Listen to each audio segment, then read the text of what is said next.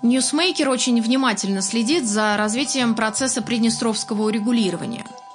В этом подкасте мы собрали последние материалы на эту тему. Итак, 6 сентября вышла статья с заголовком «К политическому решению сегодня не готовы ни Молдова, ни Приднестровье». О чем говорили без галстуков Дадон и Красносельский.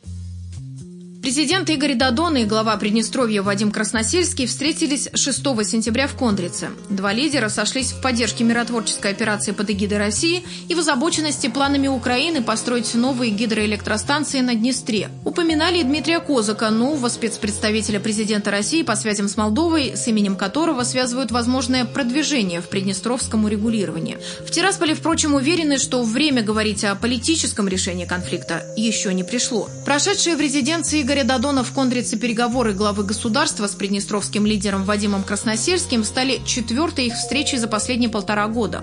Первая часть встречи прошла в формате тет-а-тет. -тет. Глава молдавского государства пригласил приднестровского коллегу пройтись по территории, прилегающей государственной резиденции, сообщили в пресс-службе Красносельского. Два лидера сняли галстуки и отправились на прогулку по лесу. Спустя час общение продолжилось в стенах резиденции с участием делегации. Обсуждали выполнение пакета из восьми пунктов, составляющих нынешнюю переговорную повестку. Говорили также о проблемах экологии Днестра, ситуации в зоне безопасности и миротворческой операции. В последнем вопросе два лидера сошлись. Я считаю, что миротворческая операция на Днестре успешна. Никаких вопросов насчет целесообразности операции не может быть. Ее нужно продолжать, сказал Дадон. «Я рад, что у нас есть общая позиция сохранения миротворчества», – отметил Красносельский. «Нынешняя миротворческая операция, по его словам, важный механизм, и разрушать его нельзя, цитата, «иначе это приведет к эскалации конфликта и негативным последствиям». В том, что касается объединенной группы российских войск, сокращенно ОГРВ, позиции расходятся. В Тирасполе ОГРВ считают частью миротворческого механизма. В Кишиневе отделяют ОГРВ от миротворческой операции и настаивают на выводе российских войск и вооружений.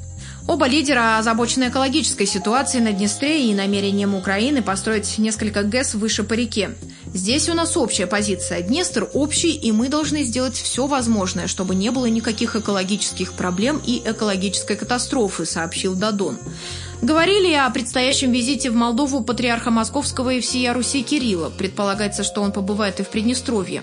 А вот когда на берегах Днестра появится недавно назначенный спецпредставитель президента Российской Федерации по связям с Молдовой Дмитрий Козак, пока не ясно.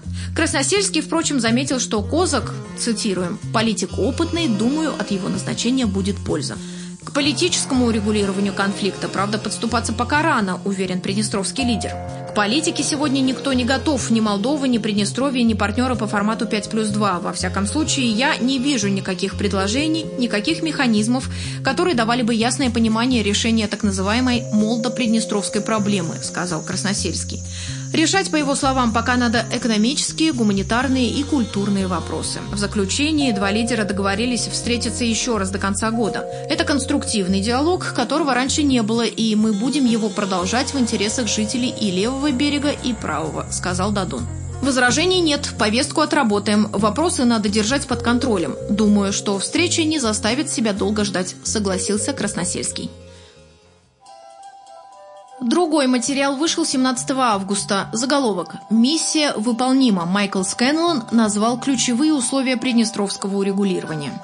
Глава миссии ОБСЕ в Молдове Майкл Скэнлон 17 августа завершил свой мандат. На прощальном приеме он высказал уверенность, что урегулирование приднестровского конфликта возможно. За четыре года, по его словам, доверие между Кишиневым и Тирасполем выросло. Важными условиями для продвижения приднестровского урегулирования, отметил он, являются построение в Молдове толерантного, инклюзивного общества, межэтнический мир, открытая дискуссия о темных страницах истории, таких как Холокост, и полноценное функционирование ГГАУ русской автономии. В приуроченном к завершению своего мандата интервью изданию Security and Human Rights Monitor Майкл Скэнлон сказал, что за четыре года между Кишиневым и Тирасполем стало больше доверия, и стороны стали более ответственными. Он отметил активную роль политического руководства сторон в этом процессе. Достигнутые за эти годы результаты, по его словам, итог коллективных усилий миссии ОБСЕ и международных партнеров – России, Украины, Евросоюза и Соединенных Штатов Америки, а также стран, которые председательствовали в ОБСЕ в эти годы. По его словам, важно сохранить этот подход, основанный на солидарности международных посредников и ориентированный на результат. Дипломат при этом отметил важность других условий для продвижения процесса приднестровского урегулирования. Это создание в Молдове инклюзивного и толерантного общества, соблюдение прав национальных меньшинств и региональных групп, сохранение исторической памяти о Холокосте и обеспечение функционирования гагаузской автономии. Все это вместе поможет обеспечить эффективное управление и верховенство закона в Молдове, что в свою очередь облегчит достижение окончательного урегулирования приднестровского вопроса, резюмировал Скэнлон. Американский дипломат Майкл Скэнлон возглавлял миссию ОБСЕ в Молдове с июля 2014 года. Как стало известно Ньюсмейкеру, его преемником на этом посту станет германский дипломат Клаус Нойкирх. Ранее он уже работал в Кишиневе в составе миссии, затем был заместителем директора Центра предотвращения конфликтов при ОБСЕ и после начала конфликта в Донбассе координировал работу миссии наблюдателей ОБСЕ на Украине. О том, что миссию ОБСЕ в Молдове возглавит Клаус Нойкирх, Ньюсмейкеру стало известно из нескольких дипломатических источников. Официально информацию представят в ближайшие дни, однако о назначении уже знают представители властей в Кишиневе и Тирасполе.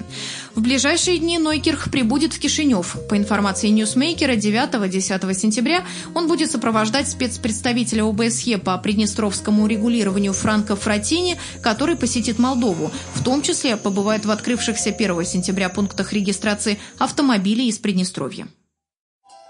И 17 июля Ньюсмейкер писал о том, что рассказал президент Молдовы Игорь Додон по итогам визита в Москву.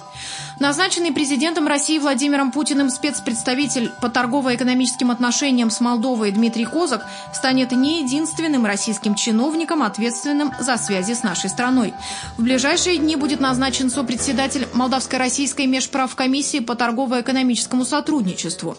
Им, вероятно, станет министр сельского хозяйства Дмитрий Патрушев, сын секретаря Совета безопасности России, экс-главы ФСБ Николая Патрушева. Осенью обоих чиновников ждут в Кишиневе. Об этом сообщил 17 июля по итогам визита в Москву президент Молдовы Игорь Дадон. Он также рассказал, актуален ли сегодня план Козака, какое правительство будет создано после выборов и как оно будет решать приднестровский вопрос. Ньюсмейкер выбрал главное из сказанного президентом. Мы приводим цитаты о специфике назначения Козака. Впервые назначен спецпредставитель президента России по Молдове. Обращаю внимание, не по Приднестровью. Это очень важно для нас. Это означает, что Приднестровье не рассматривается отдельно от Молдовы. Мы единая страна. О новом сопредседателе межправкомиссии. Скорее всего, Дмитрий Николаевич Козак не будет сопредседателем межправительственной комиссии по торгово-экономическому сотрудничеству.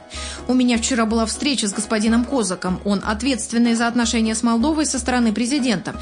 Но у меня была встреча и с вице-премьером Алексеем Гордеевым. Мы обсуждали вопросы, связанные с межправкомиссией. Скорее всего, ее сопредседателем со стороны России станет кто-то из экономического блока правительства. Вероятно, это будет министр сельского хозяйства Дмитрий Патрушев. Решение ждем в ближайшие дни. О Козаке и приднестровском урегулировании. Господин Козак – профессионал. Это человек, который очень глубоко входит в детали тем, которые ему поручают. Как партнер для переговоров он собеседник очень подготовленный, серьезный, с которым можно в деталях обсуждать, как нам развивать двусторонние отношения. Очевидно, отдельной темой будет урегулирование приднестровской проблемы, но этот вопрос не может быть разрешен в двустороннем формате, только в формате 5 плюс 2 о диалоге с Россией и Путиным. Вызывает сожаление, что правительство Республики Молдова не желает диалога с Российской Федерацией, но диалог нужен. Я уже пригласил господина Козака осенью совершить визит в Кишинев, чтобы здесь уже с участием сопредседателей межправкомиссии от Молдовы и России обсудить последующие шаги. Неправильно, что все отношения с таким важным партнером, как Российская Федерация, на протяжении последнего года основываются лишь на диалоге между президентом Дадоном и президентом Путиным. О плане Козака. 2003 год был годом, когда мы упустили реальный шанс урегулировать приднестровскую проблему. Остается ли актуальна эта модель? Я думаю, очень много изменилось. И в Молдове, и в регионе. И я хочу четко сказать, мы не можем принять модель, разработанную где-то за пределами страны. Это должна быть модель, разработанная в Кишиневе, согласованная с Тирасполем и затем предложенная в формате 5 плюс 2. Именно такая последовательность. Три этапа. Первый – консенсус органов власти, президента, правительства и парламента и общества в Кишиневе. Второй – обсуждение с Тирасполем.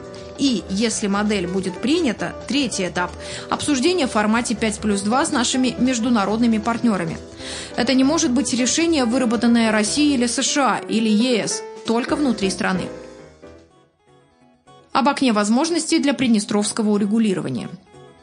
Я думаю и чувствую и знаю, приднестровское урегулирование объединения Молдовы может быть историей успеха, которую желают и Россия, и США, и ЕС – и я думаю, есть реальные шансы с учетом диалога между Россией и Западом в последнее время, в том числе тех переговоров, что были в последние дни, может быть новая благоприятная конъюнктура, окно возможностей для объединения страны в интересах Республики Молдова.